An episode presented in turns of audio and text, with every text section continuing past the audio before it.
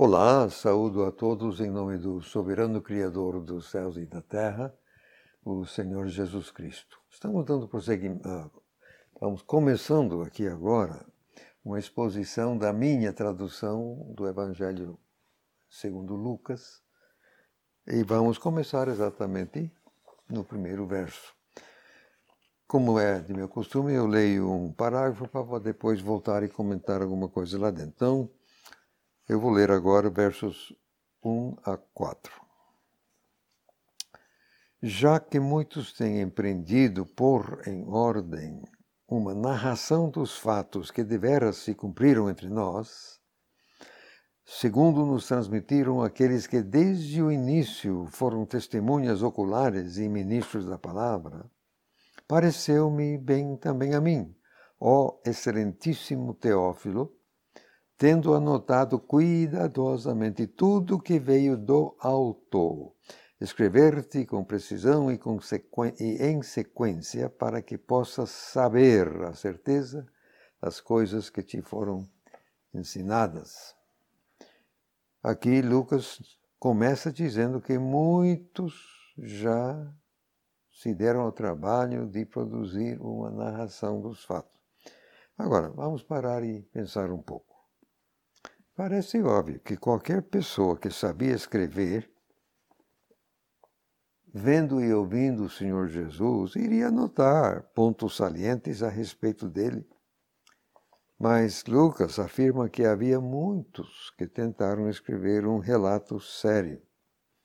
Ora, tais relatos, bem que poderiam ter fornecido material, possivelmente verdadeiro, inclusive, para correções espúrias acrescentadas aos quatro, aos quatro registros inspirados durante os primeiros anos, as primeiras décadas, digamos.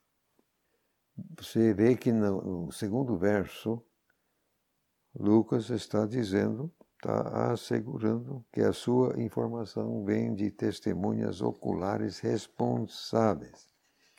Pessoas que acompanharam tudo. Fatalmente, Lucas é, entrevistou os apóstolos, certamente entrevistou a mãe de Jesus Maria e assim por diante.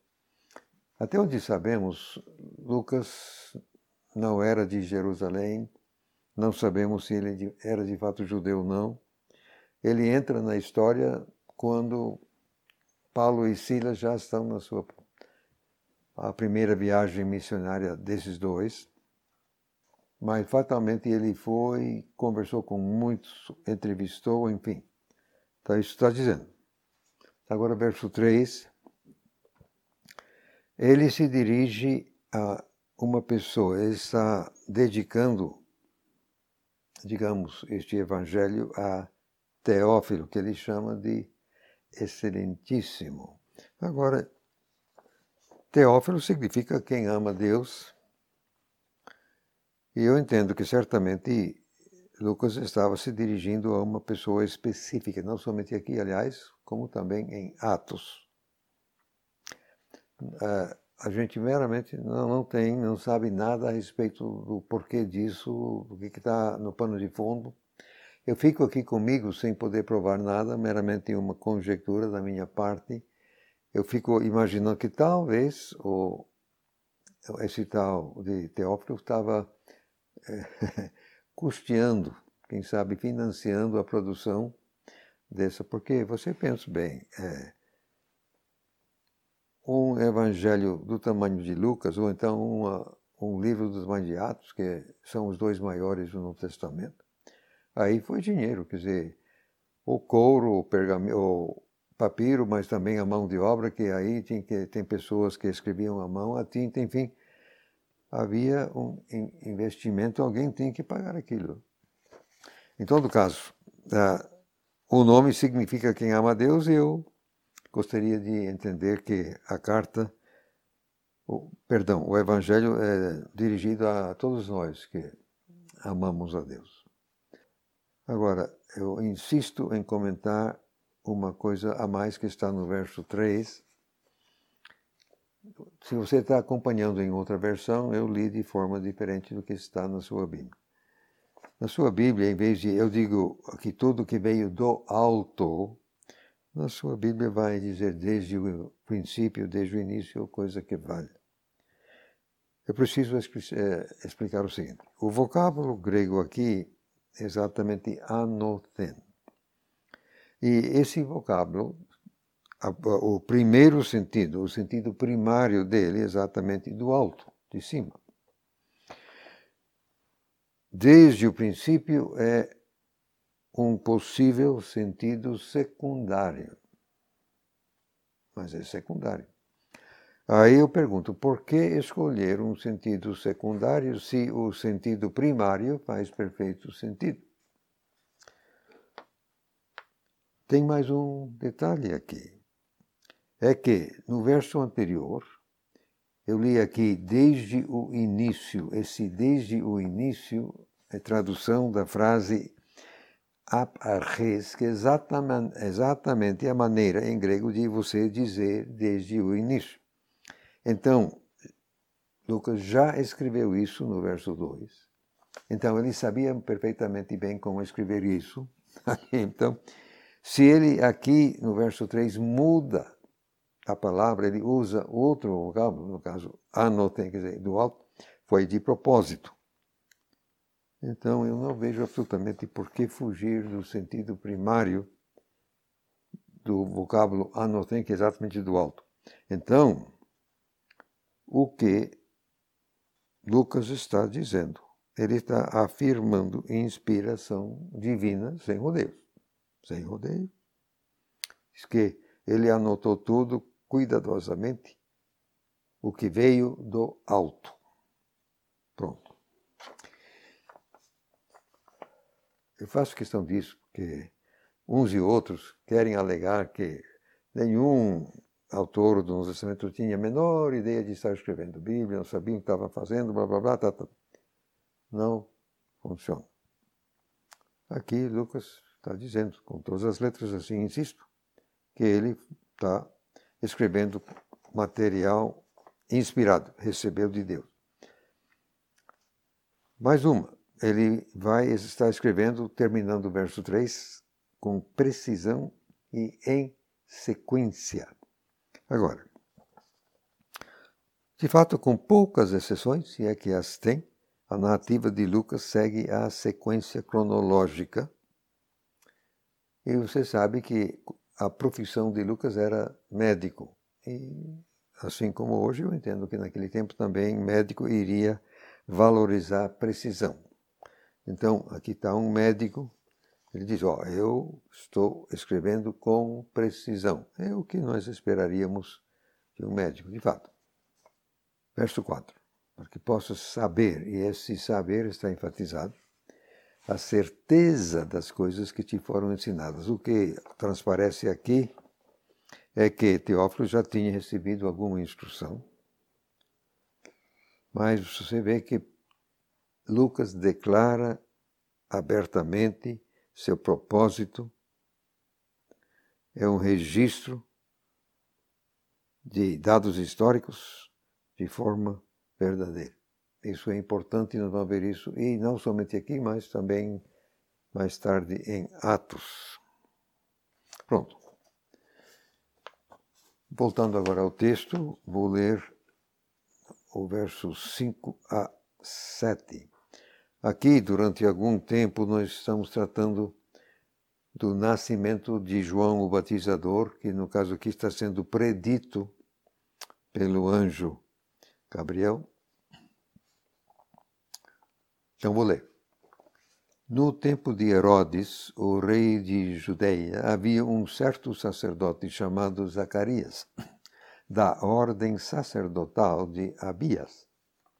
A sua mulher era das filhas de Arão e o seu nome era Elizabete.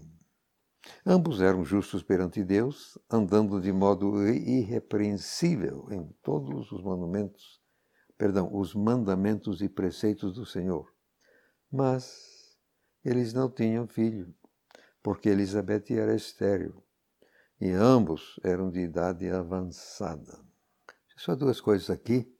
É, em 1 Crônicas, capítulo 24 e verso 10, que não vou ler agora, Mas lá você encontra 24 ordens de, dos sacerdotes.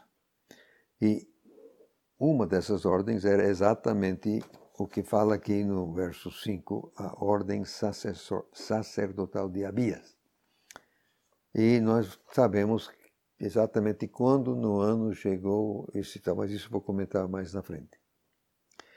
Ah, como eram 24, obviamente são 12 meses, então cada, cada ordem só pegava uma quinzena. Quer dizer, durante o ano inteiro só podiam trabalhar durante duas semanas. E como tinha mais de um fazendo parte da ordem, então esse, esse pessoal tinha que revezar. Vamos ver que o caso aqui, é, ele, o Zacarias estava servindo por lote. Agora, eu preciso comentar por que, que eu li aqui o nome da mulher como Elizabeth. Está na sua Bíblia como Isabel. Eu confesso que não sei de onde veio esse nome Isabel. Do grego não é. Todos os manuscritos, sem exceção, trazem Elizabeth. E como Elizabeth é um nome perfeitamente pronunciável em português, pode se pronunciar sem fazer nenhum agravo à fonologia da nossa língua, não sei de onde veio esse nome de Isabel. Parece que vem ou do espanhol, sei lá, do latim, nada tem a ver. Então eu faço questão, data venha, eu faço questão de dizer Elizabeth e não Isabel. Pronto. Vamos então prosseguindo, verso 8 a 12. Aqui temos o pano de fundo. Ora, aconteceu que, exercendo ele, no caso Zacarias, o sacerdócio diante de Deus na ordem de sua turma, segundo o costume sacer, sacerdotal, coube-lhe por sorteio, por sorteio, entrar no santuário do Senhor e queimar incenso. E toda a multidão do povo estava orando do lado de fora, à hora do incenso.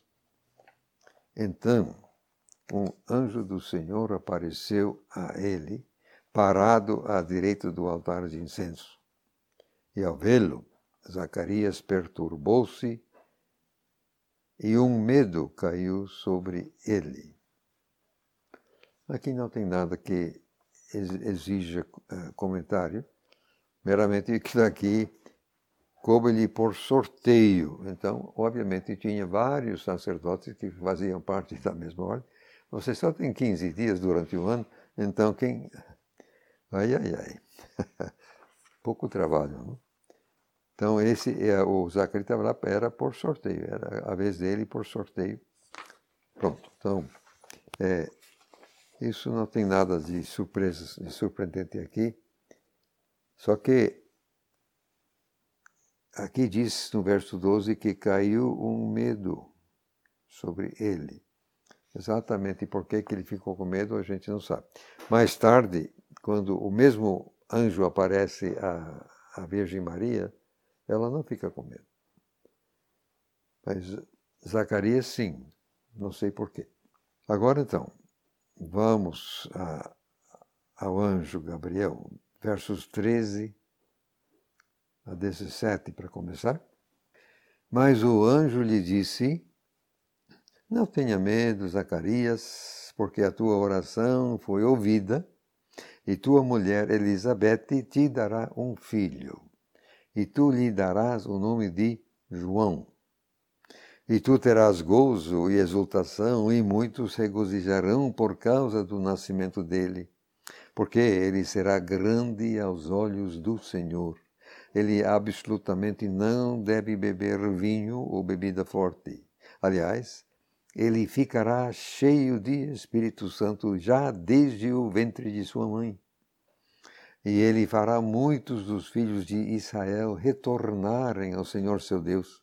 Sim, ele mesmo irá adiante dele no espírito e poder de Elias, para fazer voltar os corações dos pais aos filhos e os desobedientes à mentalidade dos justos, para tornar um povo preparado para o Senhor.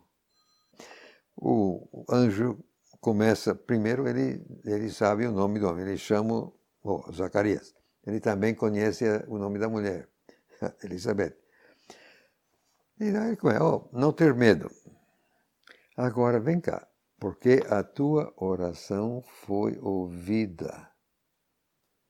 Mas bem, o homem é velho. A mulher já não tem mais jeito. A menopausa já era história antiga. Quer dizer, fisicamente não havia mais jeito deles produzir filho.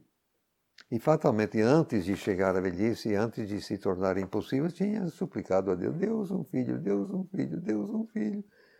Nada. Aí, a esta altura, Zacarias já, já largou de mão, não tem mais esperança nenhuma. Aí então vem aqui: a tua oração foi ouvida. Só que a resposta atrasou um pouco, será que não? Pelo menos Zacarias acharia. A tua oração foi ouvida. E a tua mulher vai te dar um filho e você vai dar o nome de João. Uma aplicação prática para nós aqui. Será que você nunca fez uma oração que Deus não respondeu? Será que eu nunca fiz uma oração que Deus não respondeu, pelo menos até agora. Eu, pelo menos, já, eu já pedi não sei lá quantas coisas e até agora que eu saiba. O que a gente pode é, entender daqui, no entanto, é que Deus está ouvindo. Deus está registrando. Ele que entende todas as coisas sabe que o momento não é, não é ele e tal. Então, se Deus não me dá no momento, porque não é para dar. Deus sabe que não será a melhor coisa. Então a gente tem que confiar. A gente pediu, tá bom, não precisa ficar insistindo. Deus vai dar no momento certo, se é que vai dar. No céu nós vamos ficar só, ah, realmente era melhor, tal e tal. Mas o coitado aqui do velho. então, mas vamos, vamos primeiro ver o que o anjo falou. Olha que ele falou, foi, não foi pouco, não? Verso 14: Tu terás gozo e exultação e muitos, quer dizer, os vizinhos, os outros vão regozijar. Esse filho, o João no caso, será grande aos olhos do Senhor. Agora, absolutamente não deve beber vinho ou bebida forte. Isso faz lembrar Números capítulo 6 e verso 3, exatamente o caso de um nazireu. Você pode ver lá depois, Números 6, verso 3. O nazireu não podia absolutamente não podia ingerir nenhuma coisa com álcool, não podia cortar o cabelo, outras coisas.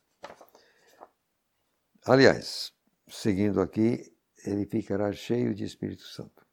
Quem já me ouviu em outros momentos sabe que eu entendo que Espírito Santo, quando o texto grego não traz o artigo definido, é o nome próprio da terceira pessoa da Trindade, razão pela qual eu, em vez de eu ler do Espírito Santo, eu leio de Espírito Santo.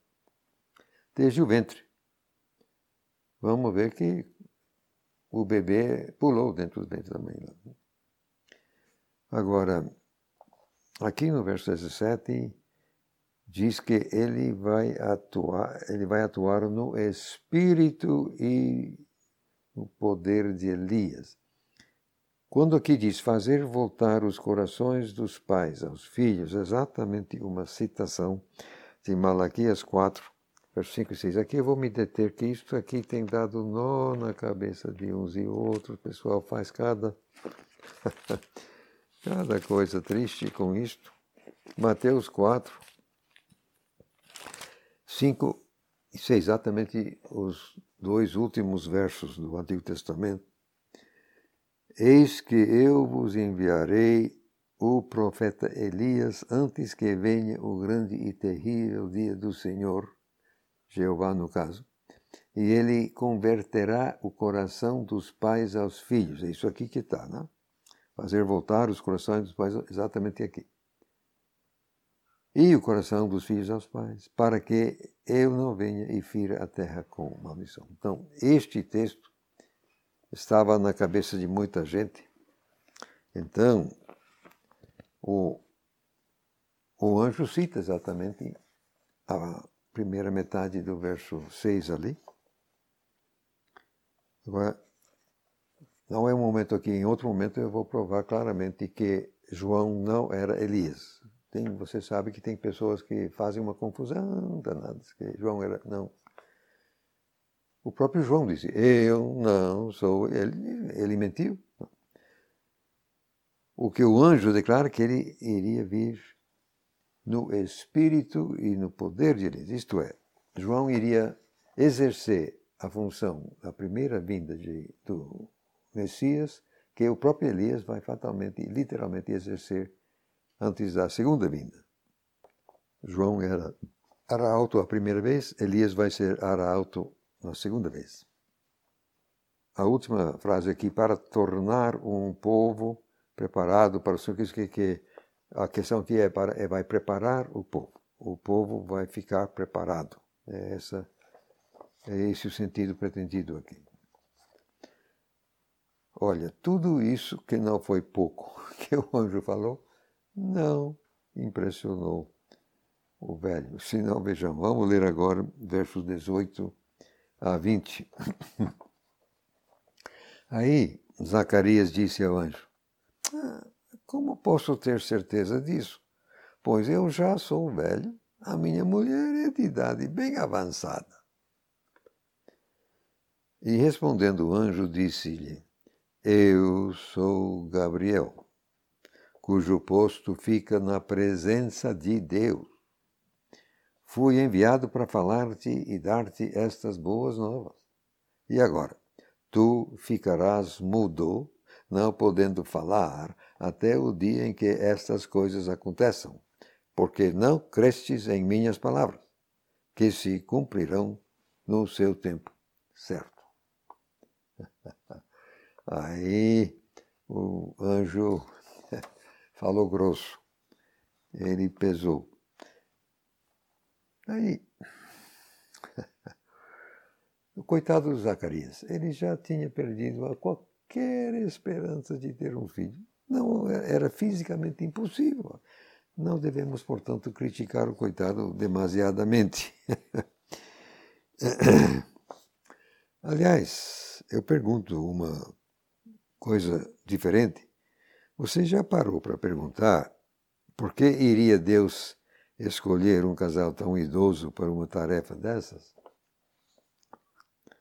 Não sei, obviamente, mas talvez teria, seria porque não, mas seriam eles desviados por ambições pessoais e iriam dedicar as suas energias ao preparo de João. É uma suposição, sei lá. O fato é que o anjo não gostou de Zacarias ter duvidado de sua palavra. O velho anjo gostou, não. Agora, a gente não sabe a exata patente de Gabriel. Mas se ele, ele diz aqui, ó, verso 19, cujo posto fica na presença de Deus. Então, esse, ele não era um anjinho qualquer, não. É, eu iria imaginar que ele era de fato um querubim, que é uma das patentes mais elevadas dentro da, das diversas ordens angelicais. Olha, se, o, se a função dele é, era ficar parado na presença de Deus, exatamente para receber ordens e sair e cumpri-las, ele não era qualquer anjinho, não, senhor. Esse era um anjo de importância. Talvez o segundo abaixo de Miguel, que é exatamente o arcanjo. Arcanjo só tem um. Então, Miguel é ele, essa cadeira não está vazia. Em todo caso, o coitado do velho apanhou. Tu vai ficar mudo. Dito e feito. Vou ler agora versos 21 a 23. Lendo então, versos 21 a 23, já o povo estava esperando por Zacarias e estranhando sua demora no santuário. Mas quando saiu, ele não podia falar com eles. E entenderam que ele tinha visto uma visão no santuário. Ele ficou gesticulando para eles, mas permanecia mudo. Então, quando se completaram os dias de seu serviço, ele se foi para casa. A palavra do anjo funcionou. O, velho ficou mudo. E foi na hora. Então, aí ele sai. O povo tinha, pelo texto, um certo número de pessoas lá fora, porque para eles esse momento de, de queimar incenso e tal, isso era importante, era hora de oração. Então, o pessoal está lá, é como que dando importância ao rito, ao procedimento. Mas é que eles sabiam que aquilo não era tão demorado, tão demorado, então, tão estranho, mas ninguém foi embora. Aí então o velho sai, não pode falar, fica gesticulando, provavelmente mostrando sua boca que não, enfim, entenderam. Aí, completando o, o tempo de serviço, ele se manda para casa. Agora, deixa eu aqui abrir uma observação quanto à, ordem de Abias. Sabemos o ponto no ano quando cabia à turma de Abias exercer o ofício, durante duas semanas. Desculpe. Pressupondo que Elizabeth ficou grávida logo após a chegada de Zacarias em casa, podemos deduzir que Jesus nasceu em setembro ou outubro, isto é, seis meses depois de João.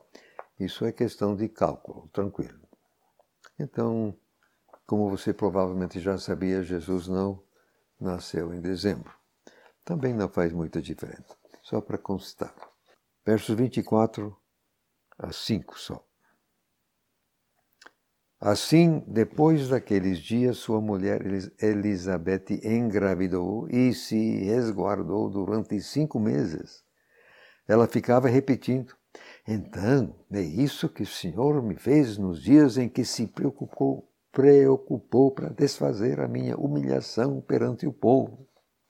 Quando aqui no verso 24 fala assim, depois daqueles dias, exatamente quais seriam esses tais aqueles dias? Eu entendo, eu entendo que dizem respeito exatamente aos dias que estão no verso 23, os dias de seu serviço, está no verso 23 aqui. Completaram os dias de seu serviço, então, essas duas semanas, quer dizer, falando exatamente. Ele chegou em casa e deu no que deu. Agora, como não era, coitada, não era para ela ficar grávida. Ela nem tinha mais força física, nem nada. Quer dizer, fatalmente houve não somente o milagre da conceição, mas havia milagre todos os dias dando força a Elizabeth gerar, aliás, gestar, quis falar, o menino. E ela se resguardou durante cinco meses.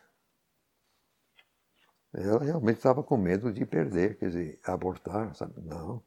Você tem que ter, naquelas condições, a possibilidade de um aborto espontâneo, sabe? Então, eu entendo que foi por isso que ela ficou em repouso. Vamos colaborar. Mas depois de cinco anos, você sabe, já a barriguinha começa a aparecer, aí as perspectivas de levar a termo já vão melhorando cada dia. Aí ela então, quando ela diz que Deus se preocupou em desfazer a minha humilhação, você tem que entender que naquele tempo e naquela cultura, uma mulher casada sem filho era desprezada. E ela era desprezada. Ela fala aqui. Ela fala aqui. A minha humilhação perante o povo, ela era desprezada. Por quê? Porque ela não, nunca teve filho, não, não pôde, não era, não era culpa dela. Quando aqui, então é isso que o Senhor me fez nos dias em que se preocupou. Olha só, uma gravidez leva alguns dias. e eu entendo que ela está reconhecendo que ela precisava e recebeu, de fato, intervenção divina todo o tempo para poder realmente gestar o menino e levar a bom termo. Pronto. Aqui, a partir do verso 26, muda totalmente. Agora vamos para o nascimento de Jesus, que é predito, eu digo, no ano 5 antes de Cristo. Agora estou lendo os versos 26 a 29. Ora, no sexto mês, o anjo Gabriel foi enviado por Deus a uma cidade da Galileia chamada Nazaré, a uma virgem que tinha casamento contratado com um homem cujo nome era José da casa de Davi. O nome da virgem era Maria. Entrando aonde ela estava, o anjo disse: Regozije-se, agraciada, o Senhor é contigo. Bendita és tu entre as mulheres. Mas ao vê-lo, ela ficou perplexa com o dizer dele, querendo decifrar que tipo de saudação seria esta por enquanto. No sexto mês, no caso exatamente o sexto mês da gravidez de Elizabeth. Aí o anjo, o mesmo anjo Gabriel é enviado por Deus agora a uma cidade chamada Nazaré. Não está assim na sua Bíblia. Eu não vou explicar aqui. Você é, querendo, no meu site Plant.org tem o, um apêndice com 56 artigos e o terceiro artigo é Profetas em Mateus 2,33, 23 digo, e quem tem já, já comprou os quatro evangelhos, tem o mesmo apêndice aqui no fundo, você pode ver isso.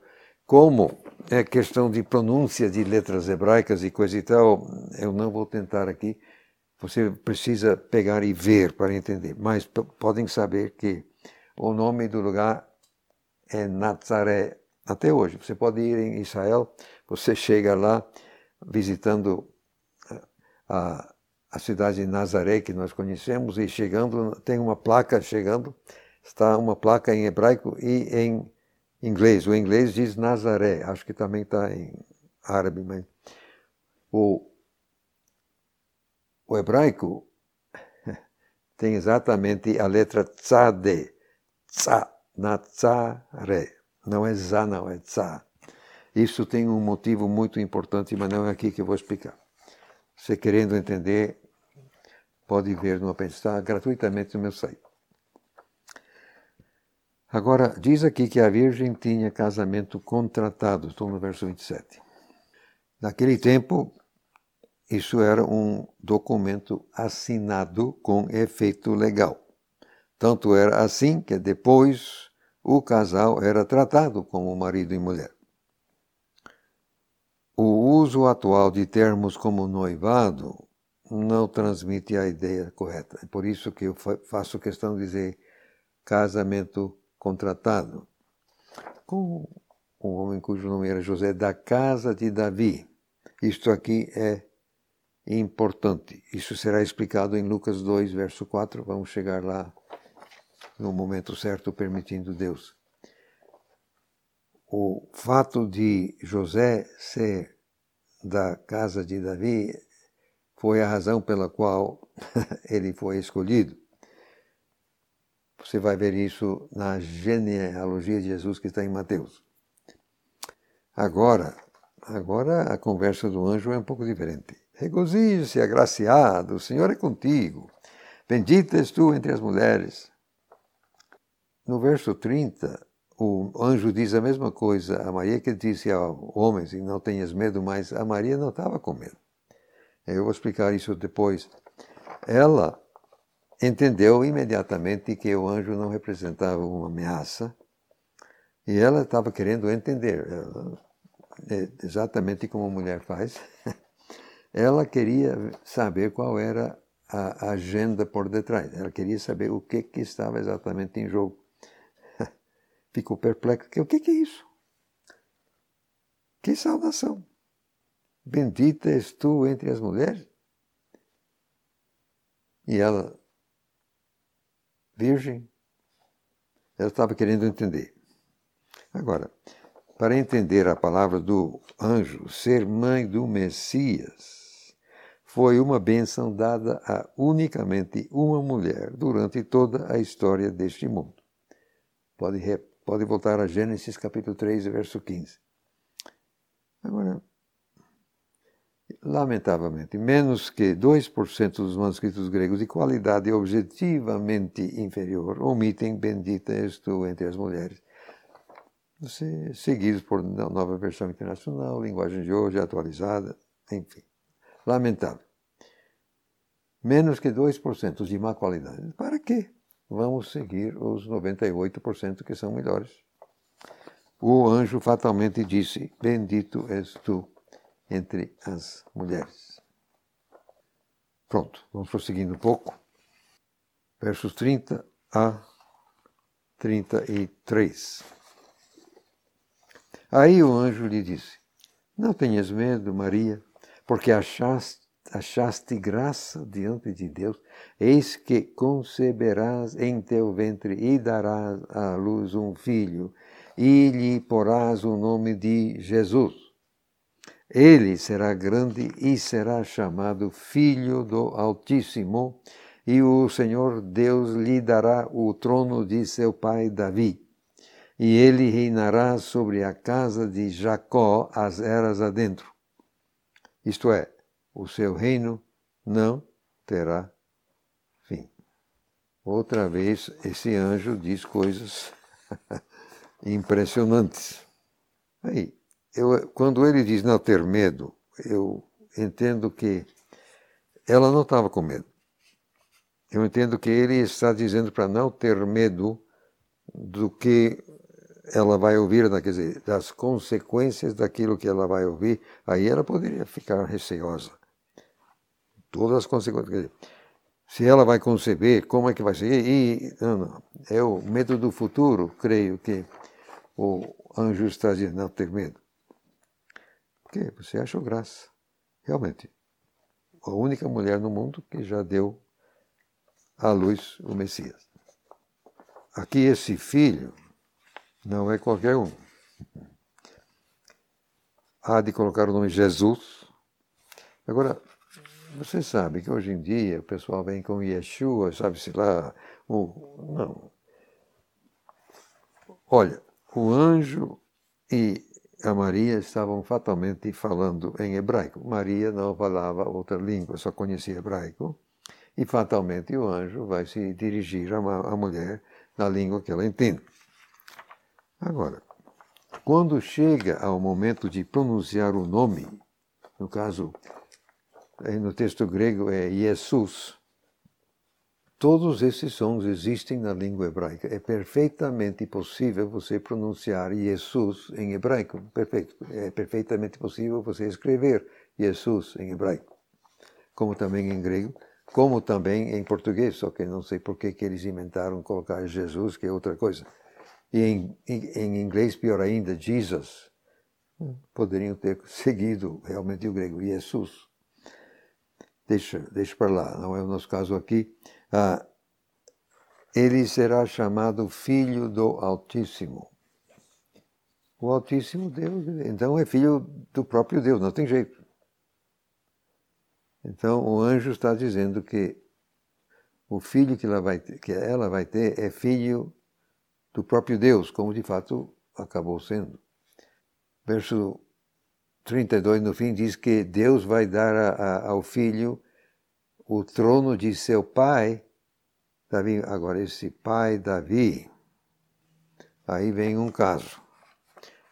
Se Davi é para ser pai de aí Jesus tem que ter genes de Davi no seu corpo. Isso ele não recebeu através de José, porque José não tinha nada a ver com o nascimento de Jesus.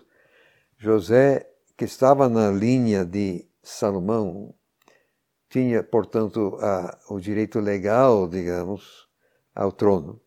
E como, como pai adotivo transmitiu esse direito legal a, a Jesus, mas genes de Davi veio através de Maria. Isso vai ver é, na genealogia dela, que está no capítulo 3, aqui de Lucas. Chegaremos lá mais tarde, permitindo Deus. É, Jesus, de fato, tem até hoje o corpo dele glorificado à direita do Pai no céu, tem genes de Davi. Agora, verso 33. Ele reinará sobre a casa de Jacó. Por favor, Jacó não é a igreja, ok? Jacó não é a igreja. Que Jesus vai reinar sobre a igreja, vai. Mas que vai também reinar sobre a casa de Jacó, vai. Quer dizer, Deus não terminou ainda com a nação de Israel. A nação de Israel ainda está dentro dos planos de Deus. O reino sem fim, naturalmente, vai incluir mais do que só a casa de Jacó, vai incluir a igreja, etc. Mas que Jacó não é a igreja, não é. O seu reino não terá fim. Este mundo vai ter fim, mas o reino de Cristo não vai ter fim. O que o anjo disse a Maria foi ainda mais tremendo do que ele disse ao velho Zacarias. Agora, vamos ver se ainda terminamos. Vamos eh, ler 34 a 38, aí a gente para. É preciso ver a resposta de Maria agora. Verso 34 a 38. Aí Maria disse ao anjo: ah, como acontecerá isso, visto que não conheço homem? E respondendo o anjo, disse a ela: Espírito Santo virá sobre ti e o poder do, do Altíssimo pairará sobre ti. Precisamente por isto, o ente santo que há de nascer será chamado Filho de Deus, ou de Deus, perdão, joguei uma palavra em espanhol. Filho de Deus.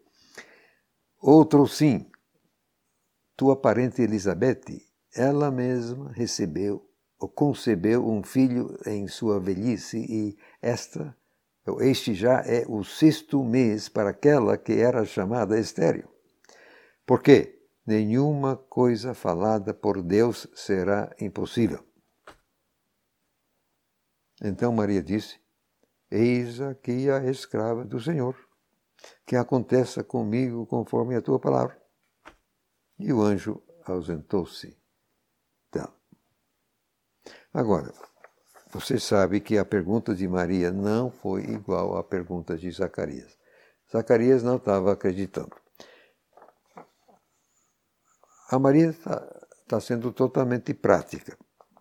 Ela é virgem, ela não tem marido. Ela já tem casamento contratado, mas isso está no futuro. Então ela quer uma. Você sabe como é que funciona. Então como é que vai ser? Aí, então, o, o anjo explica. O Espírito Santo, no caso, é o nome dele, porque não tem artigo, virá sobre ti, o poder do Altíssimo pairará sobre ti. Esse pairará é a mesma coisa que está lá em Gênesis capítulo 1 e 1. Né? O Espírito pairava sobre as águas. Em outras palavras, o Espírito Santo vai fertilizar a Maria, como de fato aconteceu. É, o Espírito Santo fornecendo todos os genes que o pai físico normalmente iria fornecer na composição do bebê que nasce. Então, é por isso que, terminando o verso 35, é por isso que o ente santo que vai nascer será chamado Filho de Deus. Isso de forma bastante literal o anjo dá uma colher de chá, se me perdoem a expressão, 36, sim. Outro sim, a tua parente Elizabeth. A Maria entendeu claramente que o anjo não falou isso assim à toa, que isso era relevante ao caso dela. O anjo, Deus já operou um milagre na tua parenta Elizabeth, e ela está no sexto mês já, não pode, tá, tá, tá. Nenhuma palavra falada por Deus será impossível. Pronto, até hoje. e Maria aceitou a proposta. Agora, por favor, vamos entender. Era necessário que Maria entendesse a proposta e estivesse de pleno acordo para que ela pudesse ser uma boa mãe na sequência E Deus não poderia impor uma coisa dessas a uma mulher sem o consentimento dela. Você já me imaginou o que que Maria sofreu depois, para nem se comentar também com José? Porque ela casa, literalmente, vai se unir, vai morar na mesma casa de José, ela já está três meses grávida. Aí nasce um bebê depois de seis meses, mas o bebê sai com tamanho normal. Então, que má língua é que não falta em todo lugar. Todo mundo vai saber que esse negócio aí não está certo. E certamente ela sofreu comentários negativos muito mais tarde. Os fariseus lançam no rosto de Jesus: Nós não nascemos de fornicação. Qual foi a clara implicação? É que ele sim. Então, é, Maria tinha de ser informada, ela tinha de entender e ela tinha de aceitar de bom grado a incumbência para poder ser, poder ser realmente uma mãe adequada. Deus não iria impor uma coisa dessas a ninguém sem que ela entendesse e concordasse, o que de fato aconteceu. Ela entendeu, ela concordou, eis aqui a escrava do Senhor, que aconteça comigo conforme a tua palavra. Eu entendo que ela foi fertilizada em seguida. Vamos ver isso uh, quando ela visita Elizabeth em seguida, mas agora aqui vou parar.